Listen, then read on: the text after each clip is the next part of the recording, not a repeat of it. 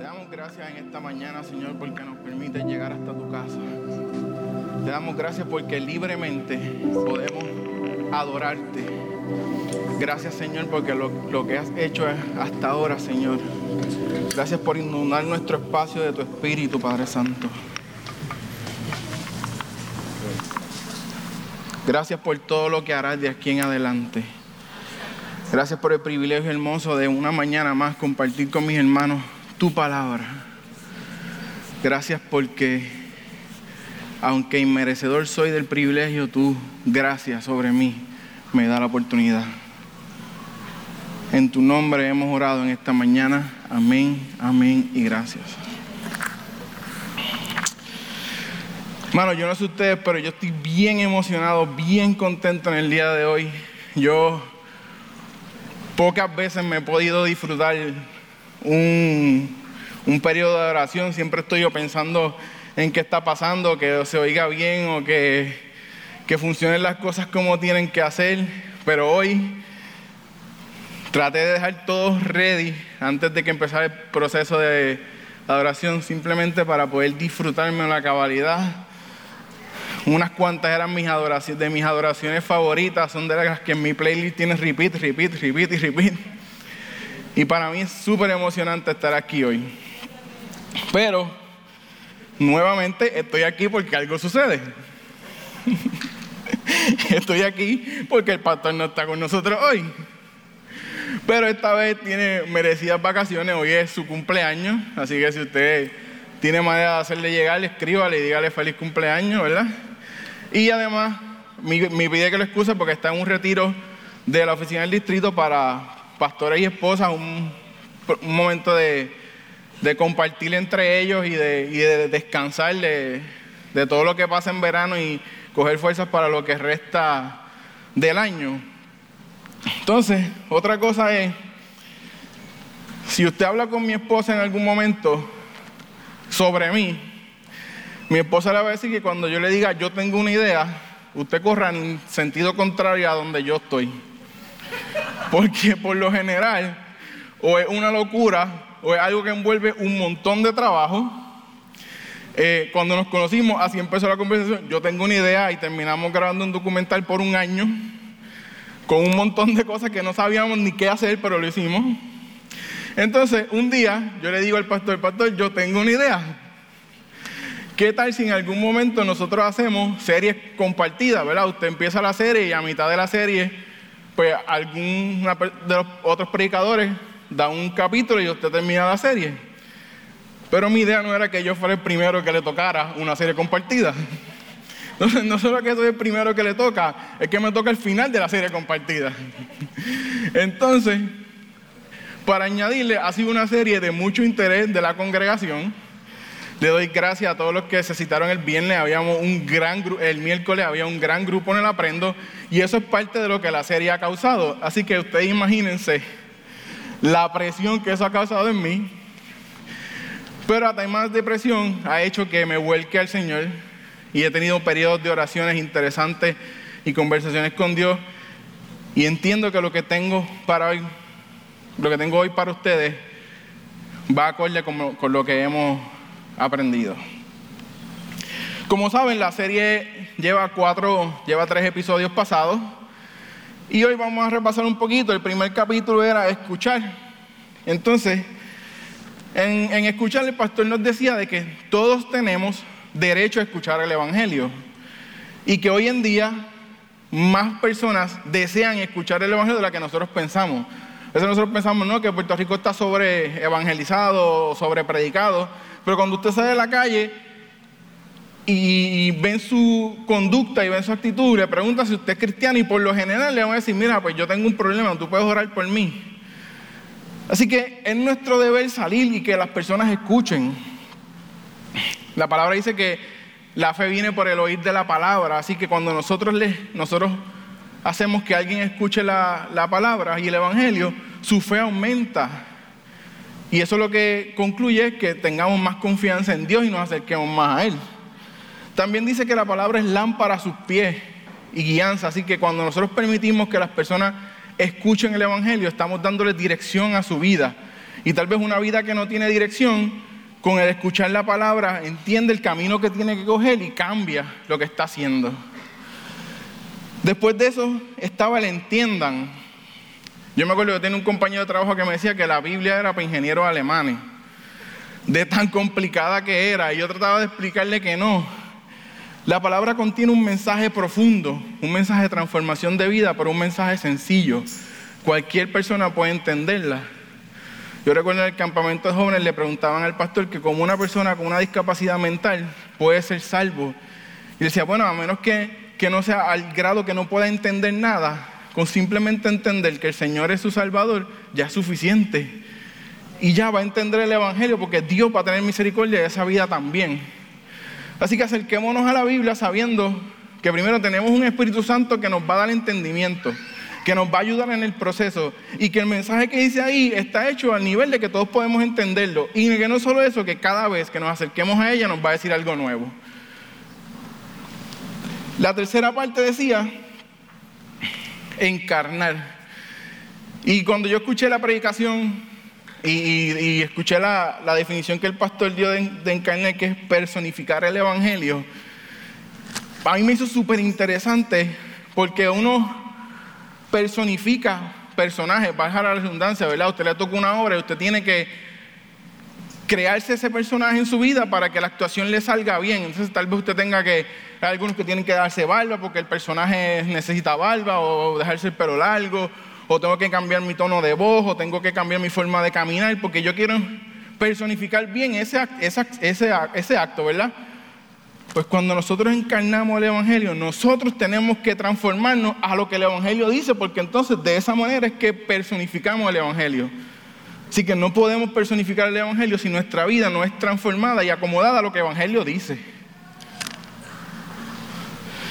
Santiago dice que tenemos que pasar de ser deudores de la palabra a hacedores.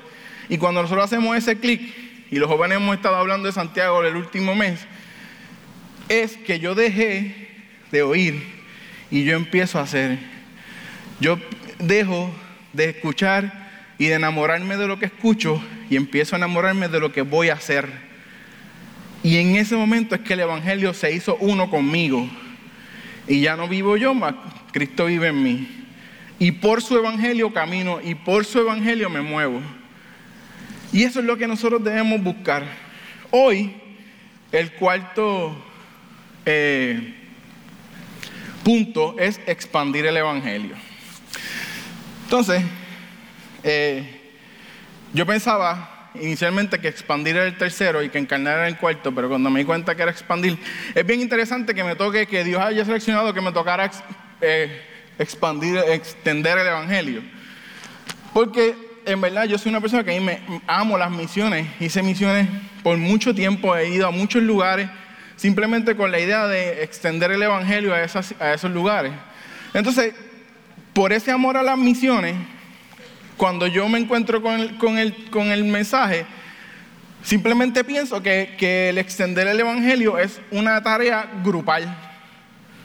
Por, por ese amor misionero. Entonces yo pienso, bueno, pero es que, entonces, ¿cómo yo lo llevo al individuo? Si realmente lo que queremos es eso, ya, ya hemos individualmente visto lo que es escuchar, lo que es entender, lo que es encarnar, y cómo yo llevo lo que extiendan. Entonces, tal vez ustedes puedan decir, pues sí, esto Tal vez como, como oasis tenemos que hacer algo para extender el Evangelio, o como denominación la Alianza en Puerto Rico tiene que estar haciendo algo para expandir el Evangelio, o la Alianza a nivel de Estados Unidos. Y sí, ellos lo hacen, pero el expandir tiene unas características individuales que son de las que vamos a hablar en este, en este día. Mire, si lo ponemos de esta manera, si usted tiene que escuchar el Evangelio, si usted tiene que entender el Evangelio y si usted tiene que encarnar el Evangelio, por consiguiente usted tiene que expandir el Evangelio. Entonces es un acto que se queda totalmente individual.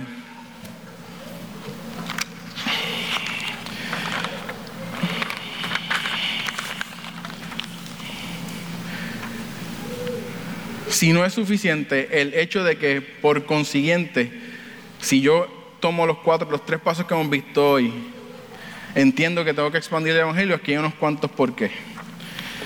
Primero, hay una profunda urgencia de presentarle al mundo lo que es el Evangelio.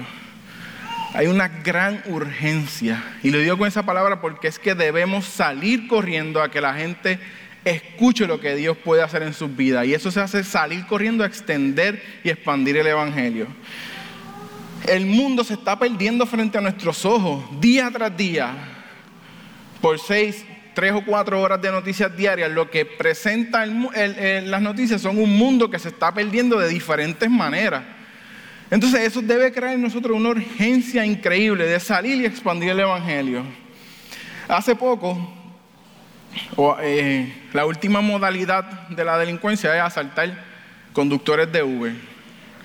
Y si usted busca, va a encontrar, yo busqué para la instrucción y encontré más de los que pensaba que iba a encontrar. Tuve que leer unos cuantos para llegar al que quería presentarle hoy. Hay un conductor de Uber que lo llaman para recoger a alguien en un parque a eso de las 11 de la noche. Y cuando él llega, se da cuenta que además del que va a recoger, hay tres personas más armadas con armas largas eh, le ponen una pistola en su cabeza, se montan en el carro, lo hacen conducir hasta otro pueblo. En ese otro pueblo ellos le, piden que él le explique cómo se aceptan las personas en la aplicación. Así que su intención era asaltar a todo el que lo, que lo llamara para servicio esa noche. Y lo dejan tirado en un sitio. Él dice que cuando lo dejan tirado en el sitio, es lo que único que puede hacer fue arrodillarse pedirle perdón a Dios por las cosas que había hecho, porque se había visto al borde de la muerte y él entendió que se iba a perder si en aquel momento los asaltantes lo mataban. Ese es el mundo que se pierde delante de nuestros ojos allá afuera. Si nosotros no comenzamos a extender el Evangelio, no vamos a alcanzar a esas personas. Primero, no, no vamos a alcanzar alguien a ese conductor de Uber le tuvo que haber dicho en algún momento que su, que su, su vida lo va a llevar a la muerte eterna. Y en ese momento él darse cuenta de que si no corre a los pies de Cristo, su vida va, va a ser perdida. Y que no importa en el momento, cerca del lecho de muerte o mucho tiempo antes, él puede ir delante de Dios y decirle, Señor, toma mi vida y permíteme ser salvo alguien dio esos pasos de extender el Evangelio a esa vida. Tal vez si nosotros viéramos con urgencia lo que está sucediendo en algún momento en, la, edad temprana, en un campamento de verano, en un retiro, en una campaña, en una evangelización, en un centro comercial, hubiésemos podido tocar a uno de esos tres asaltantes y en ese momento decir, lo que estamos haciendo está mal, porque alguien me enseñó que existe un Dios que tiene una guianza y esto está fuera de lo que Él nos dice que hagamos. Esa es la urgencia con la que el mundo está esperando que nosotros extendamos el Evangelio. Miren cómo, cómo le dice Pablo a Timoteo en el capítulo,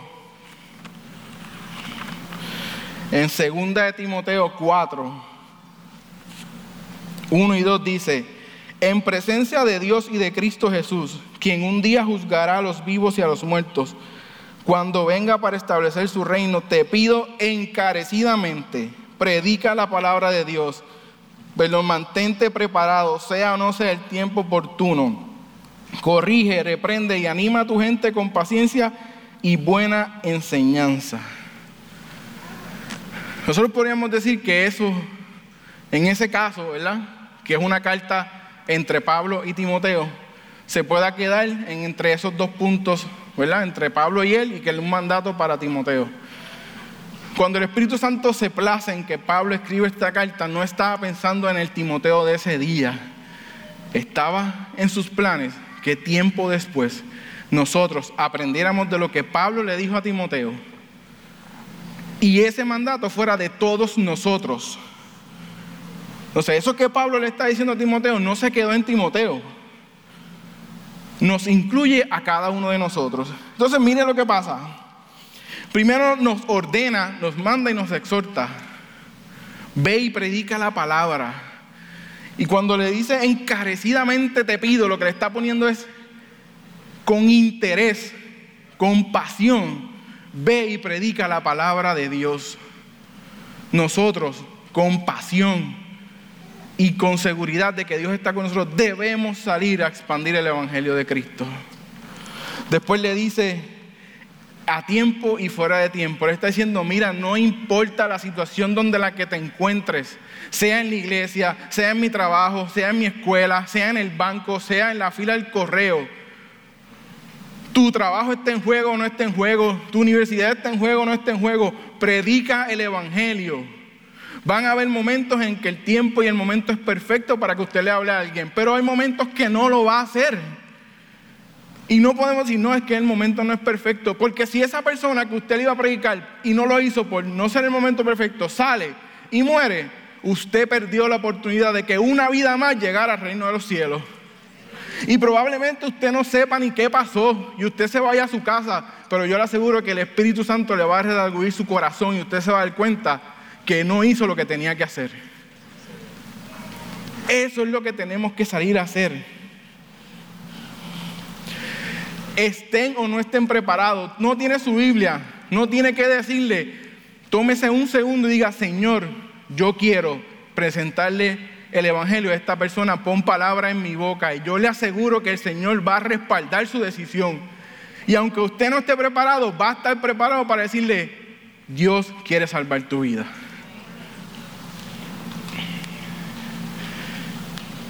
Sea o no sea el lugar, hágalo. Si en su trabajo está prohibido predicar y usted lo hizo y salvó una vida, Dios va a proveer a su casa lo necesario y más porque usted siguió sus ordenanzas. Y usted puso primero a Dios por encima de lo que pueda suceder terrenalmente. Y en Dios tenemos valor cuando hacemos eso. Y Dios dice que si Él le da de comer a los pájaros, va a tener cuidado de usted. Y usted no fue despedido porque usted hizo mal, usted fue despedido porque usted arriesgó su trabajo para que alguien tuviera vida eterna. Esa es la urgencia que tenemos, pueblo, de salir y, expandir el Evangelio a todo que está afuera. En primera de Pedro 2.9 dice, pero ustedes no son así porque son un pueblo escogido. Son sacerdotes del rey, una nación santa, posesión exclusiva de Dios por eso pueden mostrar a otros las bondades de Dios, pues Él los ha llamado a salir de la oscuridad y entrar a la luz maravillosa. Ustedes no son cualquier cosa, nosotros somos un pueblo que Dios escogió, somos de su propiedad.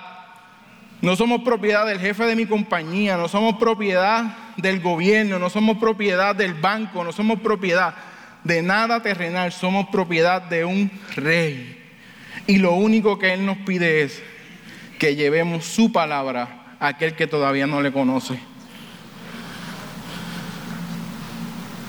El mundo está necesitado de que le anuncien la verdad. Está en una profunda búsqueda de qué es real y qué no es real. Y cualquier cosa que suena bonito, por ahí nos vamos por el chorro.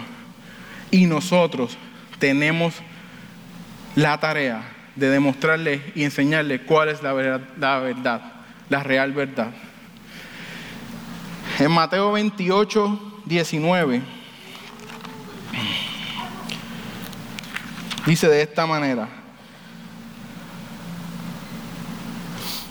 Por tanto, vayan y hagan discípulos a todas las naciones, bautizándolos en el nombre del Padre y del Hijo y del Espíritu Santo Enseñen a los nuevos discípulos a obedecer todos los mandatos que les he dado y tengan por seguro esto, que estoy con ustedes siempre hasta el fin de los tiempos. En este versículo Jesús nos está dando, le está añadiendo más cosas a lo que Pablo le dijo a Timoteo. Ahora nos está diciendo, no solo enséñenle en el Evangelio, no solo predíquenle, llévenlo al arrepentimiento y al bautismo. Que esa persona que usted le predicó y que usted le expandió el, Evangelio, haga pública su conversión. Entonces, le dice, es a todos. Este versículo en nuestra denominación lo usamos porque somos Alianza Cristiana y Misionera, ¿verdad? Entonces, cuando encajamos ese versículo en la parte misionera, es como decir, ah, no, es que eso de los misioneros, yo me puedo sentar y, hacer otra cosa que diga la Biblia. Pero ahí no dice ustedes misioneros de la Alianza, ustedes misioneros de Jucún, ustedes misioneros de X o Y, vayan, dice, vayan todos. Y todos nos incluye a todos. Hagan discípulos. Aquello que usted ha aprendido aquí, escuchando, entendiendo y encarnando el Evangelio, es lo que usted le va a pasar a esa otra persona. Y eso lo tiene que llevar al bautismo y al arrepentimiento. Y entonces juntos veremos la gloria de Dios. Y ese otro hará lo mismo y ese otro hará lo mismo. Mire a sus lados. Miren a sus lados. ¿Están, llenas sus sillas al lado suyo? ¿Están todas las sillas llenas? ¿No? ¿Cómo las llenamos? ¿Con música? ¿Con luces? ¿Con aire? Las llenamos saliendo como un pueblo a expandir el Evangelio y llevar la gente al arrepentimiento. Y después del arrepentimiento los recibimos como iglesia y los discipulamos. Y esos van a discipular a otro. Y en algún momento no anunciaremos dos cultos, anunciaremos tres, porque en uno y en dos no cabemos. Esa es la urgencia que hay en el mundo de llevar el Evangelio y de expandirlo. No es otra.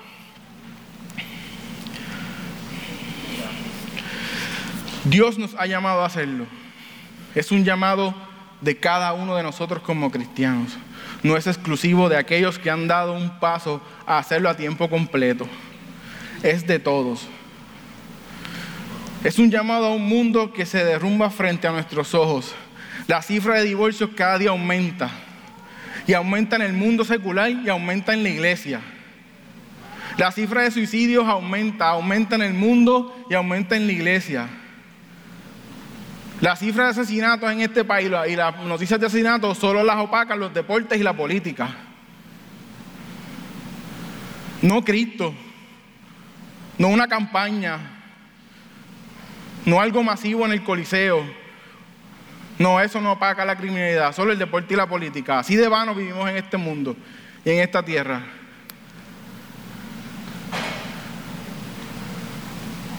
Los niños viven mirando figuras que no tienen que estar mirando. Ahora un youtuber es más influencer que una persona que no está en YouTube.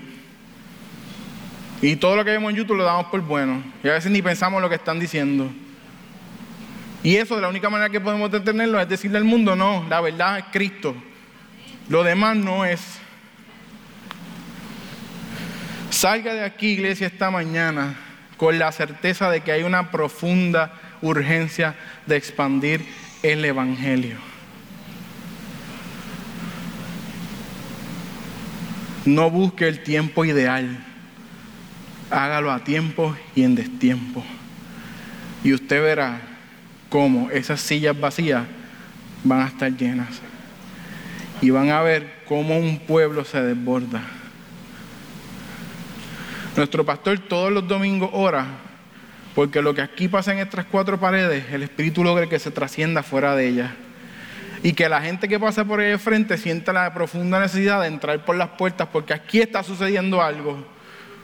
Pero el pensamiento de una sola persona puede ser que no llegue tan lejos, pero el pensamiento y la unión de una iglesia en el mismo pedir hace más cosas.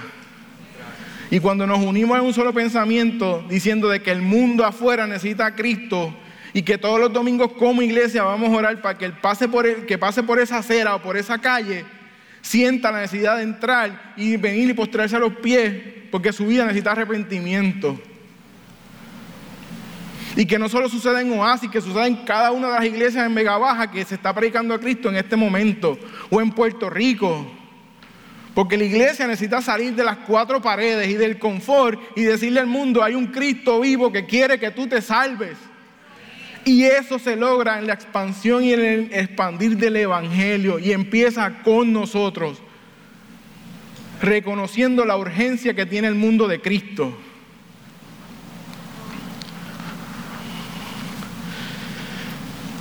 Además de una urgencia,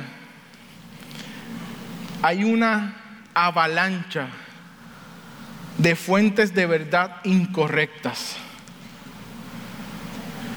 Hay una generación y una cultura que caminan totalmente en la dirección opuesta a lo que Cristo dice. Hermano, esta ilustración que voy a hacer ahora, voy a hacer un paréntesis y un disclaimer. No estoy criticando a la institución que voy a mencionar, ni a lo que ha hecho como institución. La voy a llevar al individuo dentro de la institución. La institución yo la apoyo y ya verán a qué me refiero.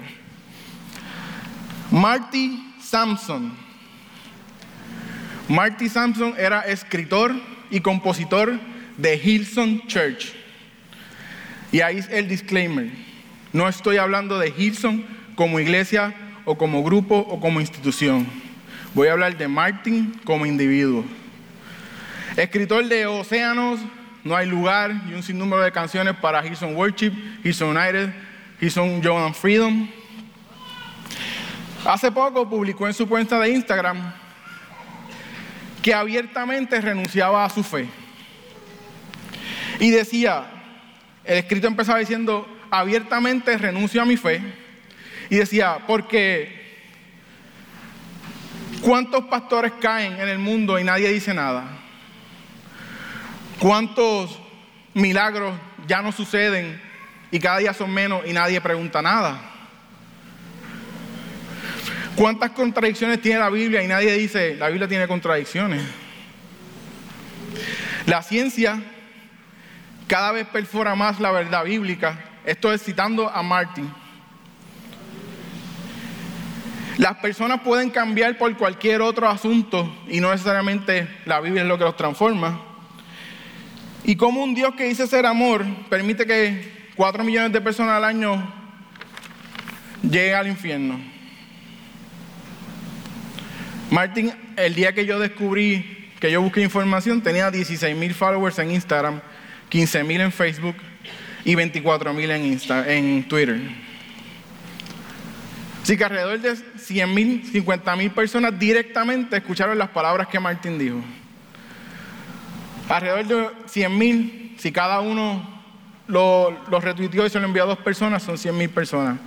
Así que un cuarto de millón de personas que pensaban que las canciones de Martin estaban basadas en la Biblia y que ya no era el, pastor, el pastor de Gilson quien yo tenía que ver, sino era lo que cantaban, descubrieron que su persona emular cayó.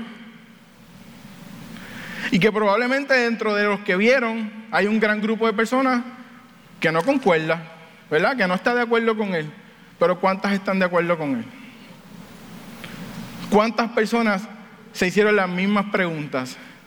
Y por no tener un evangelio escuchado, entendido y encarnado, corrieron detrás de él. Hay una generación que no sabe quién es Billy Graham, que no sabe quién es Charles Stanley, que no sabe quién es Francis Chan Personas que tú puedes escucharlas predicar y que tú puedes leer su libro y que la Biblia está plasmada directamente en lo que están diciendo, pero saben quién es Better Music, saben quién es eh, Gateway. Y no estoy diciendo que como institución se, estén mal, pero a veces nos ponemos a escuchar las canciones, nos podemos pasarlas por el filtro de la Biblia para saber si lo que dicen es una verdad o es porque la canto porque me gusta y porque suena bien lo que está diciendo.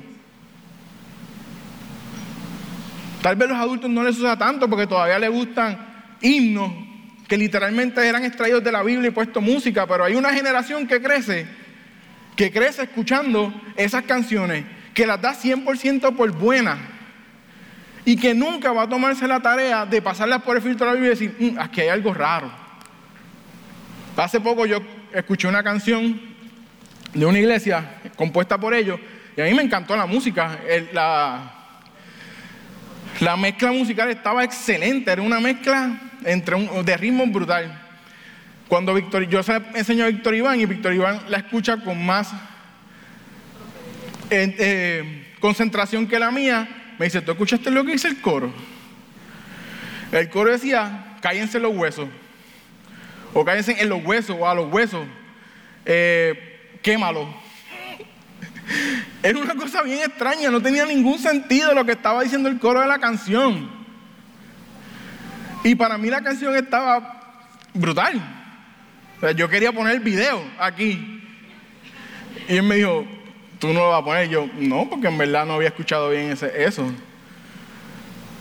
Entonces a veces vemos que la verdad es lo que dice la gente que, que no sabemos si su, su relación con Cristo es, es al nivel de que, de que lo que está pasando por la Biblia. No se queda ahí.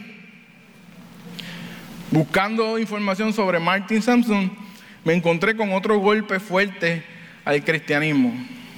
Ustedes saben quién es Joshua Harris. Joshua Harris es un escritor famoso cristiano. Él escribió un libro que se llama Le dije adiós a las citas amorosas. Yo leí el libro. A mí me parecían, a mí me parecen que el libro tiene verdades bíblicas sobre las relaciones amorosas a temprana edad y cómo debemos manejarlas. Y la idea principal del libro es que debemos dejar de estar saliendo y saliendo y saliendo y conociendo gente y esperar que Cristo tome el lápiz de tu, de tu vida y escriba tu historia de amor, porque va a ser la historia perfecta de amor. Porque nadie te conoce mejor que Cristo. Yo lo hice en un momento dado y Dios escribió mi historia de amor. Y ha sido perfecta porque la escribió Él. Entonces, Joshua Harry dice hace poco que Él entendió que lo que Él escribió en su libro estaba incorrecto. Que Él iba a dejar de publicar el libro y de venderlo porque simplemente Él entiende que no, que nosotros como cristianos debemos experimentar diferentes parejas para entonces ver con cuál nos amoldamos más. Entonces el problema de amoldarnos más es que cuando me quiero amoldar bien, convivo, porque entonces, pues ya me amoldé en el noviazgo, pues déjame convivir, a ver si me amoldo bien en la convivencia. Entonces, si me funciona, pues no me tengo que casar porque no tengo que tener un compromiso.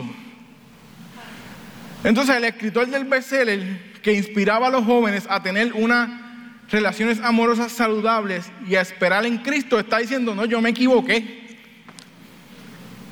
Yo me equivoqué y voy a, a retirar el libro de las publicaciones. Entonces, días después, anuncia que se divorció de su esposa. Porque se dio cuenta que su esposa apareció en un proceso que daba el libro y como el libro está mal, pues yo no puedo seguir mi matrimonio porque entonces estoy viviendo el engaño que yo publiqué. Entonces no se queda ahí. Tiempo después, Joshua Harris renuncia a su pastorado porque su fe ya no es importante. Entonces, lo primero que publica después de lo del divorcio del libro es diciendo, eh, pues yo me he dado cuenta que mi fe es vana, que yo no soy ningún cristiano. Él mismo reconoce que puede llegar a ser apóstata. Él mismo lo dice de esa misma palabra. Y que él va a empezar a pedirle perdón a todos los grupos que como cristiano él no apoyaba y los va a empezar a apoyar como el grupo del LGBTQ.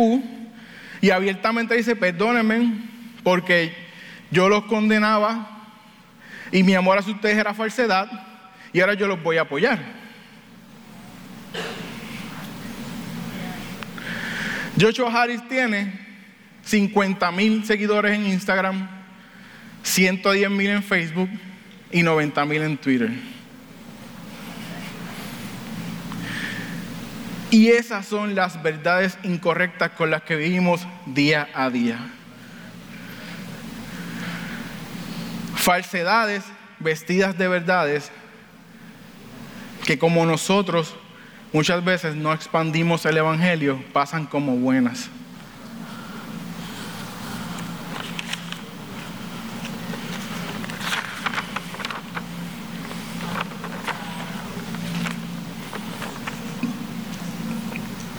Y miren lo que dice Jesús en Juan 14, 6.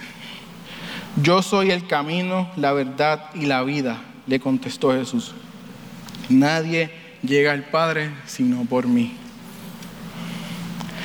La fuente real de verdad se llama Jesucristo.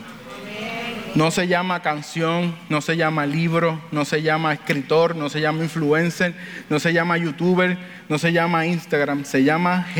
Jesucristo. Y la única manera en que nosotros creamos una contracultura a lo que el mundo está moviéndose es salir y expandir el Evangelio de Cristo a todo el mundo. Yo le compartí a los jóvenes, al staff de jóvenes viernes, que nosotros tenemos que intencionalmente crear una cultura diferente a lo que el mundo está presentando. Nosotros en el mundo somos una opción más de una gama gigantesca de opciones que yo puedo seleccionar y cambiarme de ellas cuando me aburrí. La gente dice que es ateo y el 90% es porque suena cool. No, yo soy ateo, porque suena interesante. Entonces, cuando ser ateo deje de ser interesante, no, es que ahora yo soy musulmán, porque me enamoré de Farmagul y de todas las novelas turcas que dan en el 4 y me gusta la cultura y lo más cerca que yo puedo copiarme es el musulmán. Ah, pues yo soy musulmán. O no, porque ahora está cool porque Gilson vino, gloria a Dios, yo quería ir. O viene tal persona o viene tal cantante, igual yo soy cristiano porque es que esa música me gusta. Entonces nosotros no podemos ser una opción dentro de, nosotros tenemos que ser la opción del mundo en todo momento, solo esa opción. Y tenemos que empezar a expandir el Evangelio para derrotar falsas verdades que el mundo nos muestra a diario. Y le muestra a aquellos que son más vulnerables, jóvenes, niños, a través de toda la gama tecnológica en la que vivimos. Seamos la opción del mundo. Expandamos la única verdad que existe, Jesucristo y vamos a transformar lo que está sucediendo allá afuera.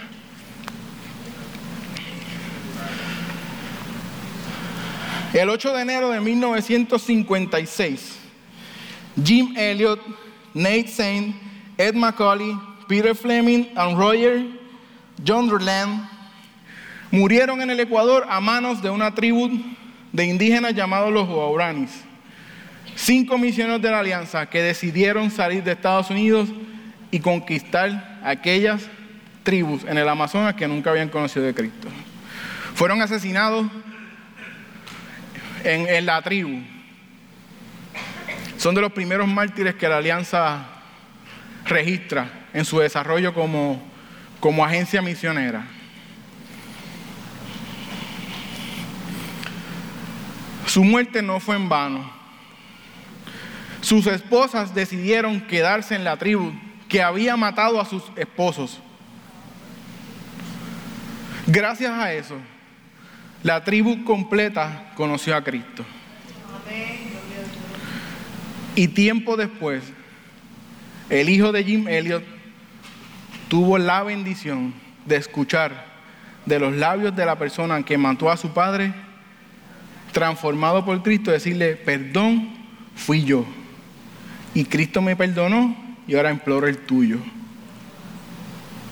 Y el hijo de Yumelio abrirle, abrirle los brazos y decirle, yo te perdoné antes de que tú lo supieras. En los 1900, creo que es el 1 o el 2, no estoy muy seguro. El reverendo Ángel Villamín, sacerdote franciscano, renuncia a su sacerdocio en Venezuela, se monta en un barco, llega a Puerto Rico y funda la Alianza Cristiana y Misionera en Barceloneta.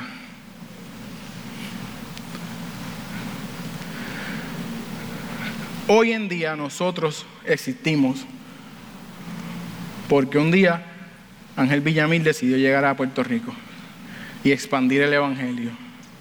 Hoy en día yo pudiera ir al Amazonas en tranquilidad, vivir en una comunidad por 25 días porque Jim Elliot y el grupo de amigos decidieron expandir el Evangelio al Amazonas, aunque le costara su vida.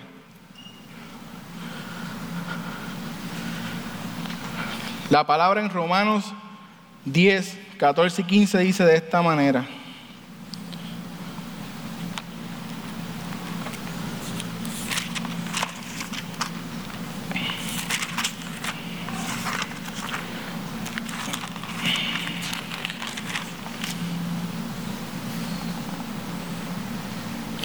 Cómo irán alguien a contarles sin ser enviado?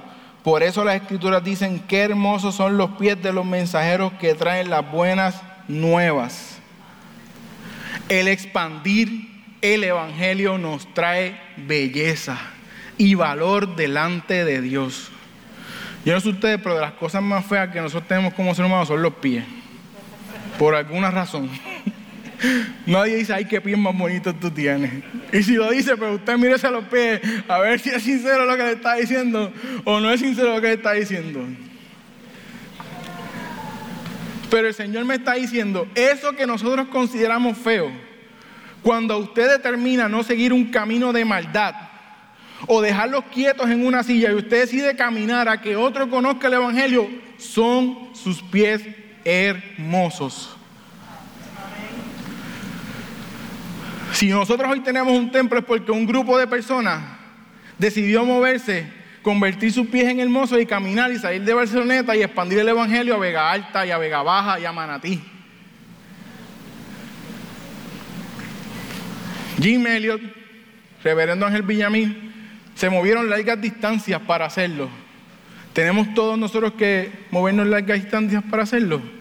No, cruce la calle de su urbanización. Y al vecino que no conoce a Cristo, presénteselo. Camine dos escritorios más al lado de su oficina. O camine los domingos un poquito más adelante a su compañero de, de, escuela y en vez de sentarse con su corillo, siéntese con aquel que está solo, que a lo mejor está pensando en suicidarse y usted puede ser la diferencia en esa vida, en ese momento, y sus pies van a ser hermosos. No hay cosa que, que nos haga ver más bonito que es tener una relación con Cristo y poder decirle al mundo, lo que yo, lo que tú ves en mí, no soy yo, es Cristo en mí. Y hay momentos en que el movernos y acercarnos a una persona es suficiente, no hay que abrir palabras. Porque Dios está esperando que usted saliera de su silla o cambiara la manera en que estaba caminando y decida seguir a Cristo en ese caminar y sus pies van a ser hermosos. No utilicemos nuestros pies solo para ponernos zapatos y para llegar los domingos a la iglesia o para llegar a la célula o para ir a trabajar. Que nuestros pies sean el instrumento que Dios utilice para movernos y mover su causa y mover el Evangelio fuera de, mi entorno familiar o fuera de mi interior. Que nosotros podamos decir que nuestros pies fue el instrumento para que una persona pasara de muerte eterna a vida eterna. Y usted va a sentir una satisfacción santa de que usted siguió el mandato de Dios y transformó la vida de otra persona. Y que ya no somos 150, ahora somos 151. Y que no somos 200, somos 201. Y que ya mi célula no es de 10, es de 11. Y va a ser de 12 y de 13 y sucesivamente. Porque utilicé mis pies como instrumento de transformación a las vidas de aquel que lo necesitaba.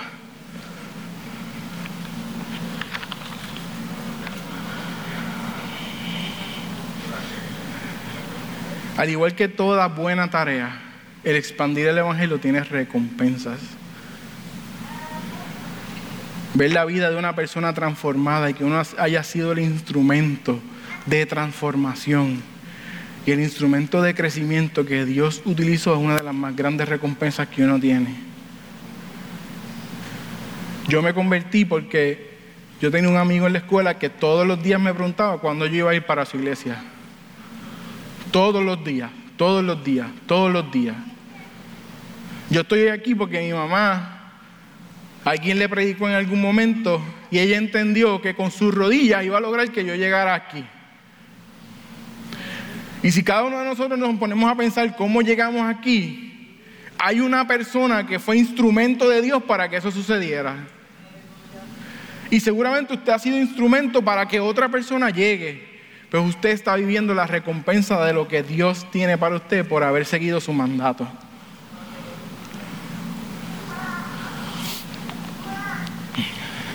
Mateo 24, 14 dice de esta manera. Y será predicado este evangelio del reino en todo el mundo para testimonio a todas las naciones. Y entonces vendrá el fin. Y será predicado este evangelio del reino. ¿Predicado por quién? Por Marisacumba. Por los misioneros que salieron, por Elí. No, predicado primeramente por mí por ustedes, predicado por Oasis, predicado por la Alianza en Puerto Rico, por la Alianza en Estados Unidos, por cada uno de los misioneros. Así que cuando nosotros expandimos el Evangelio, estamos siguiendo este mandato. ¿Y qué va a suceder cuando eso pase? vendrá el fin. Nosotros como cristianos debemos anhelar todos los días la segunda venida de Cristo. Todos los días de nuestra vida. Jesús lleva dos mil años preparando morada para nosotros. Y si lo ponemos en el contexto de que el mundo en el que vivimos se creó en siete días, piensa lo que Jesús lleva haciendo por dos mil años. Y que ese periodo va a terminar en el momento en que nosotros hagamos nuestro trabajo y todas las personas en el mundo hayan escuchado que Jesús es la verdad. Posiblemente mi vecino nunca ha escuchado que Jesús es la verdad. Y yo soy el instrumento para que Él lo haga.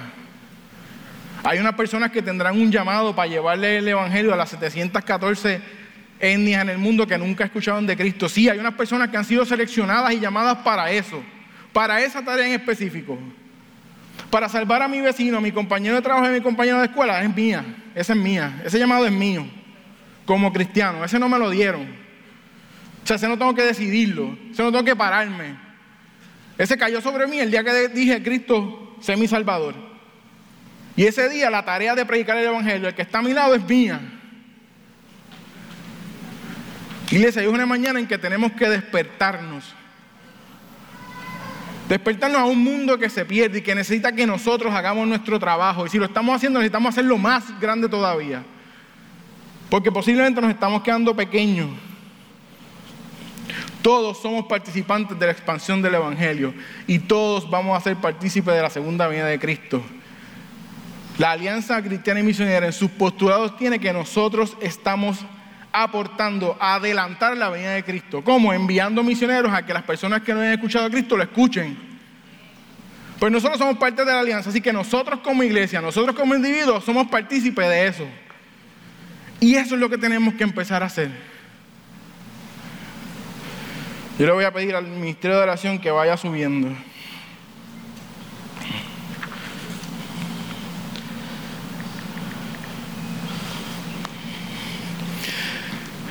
El pastor lleva por los tres domingos anteriores exhortándole a usted como individuo que tenga una intimidad con Dios en ese tiempo.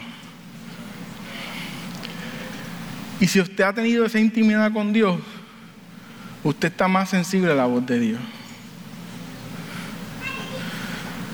Entonces, esta mañana yo sí quiero hacer un llamado. Y yo quiero hacer un llamado con varias partes. Primero, iglesia, si usted está recién escuchando el Evangelio de Cristo, si usted está en esa etapa inicial en el que mis, ojos, mis oídos han sido abiertos,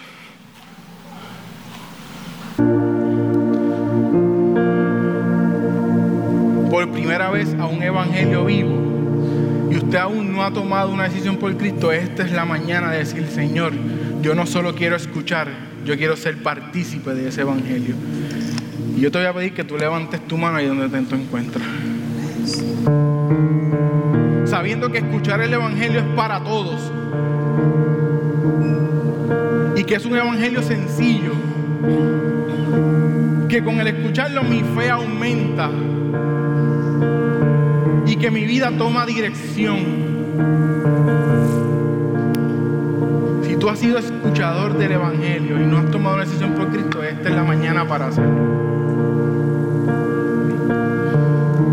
Segundo, si yo soy de las personas que pensaba que el Evangelio era para ingenieros alemanes y en estos días he entendido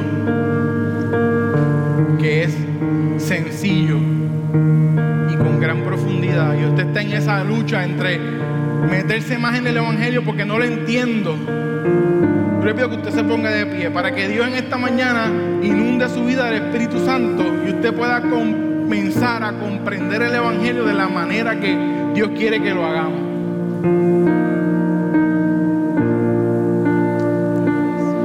Si usted por muchos años ha sido un oidor de la palabra, y domingo tras domingo usted escucha lo que Dios tiene. Y miércoles tras miércoles y aprendo tras aprendo. Y nunca había tomado la decisión de encarnar el Evangelio de la manera que es. De personificar lo que Cristo dice en la Biblia. este llamado también es para usted. Invito que usted se ponga de pie.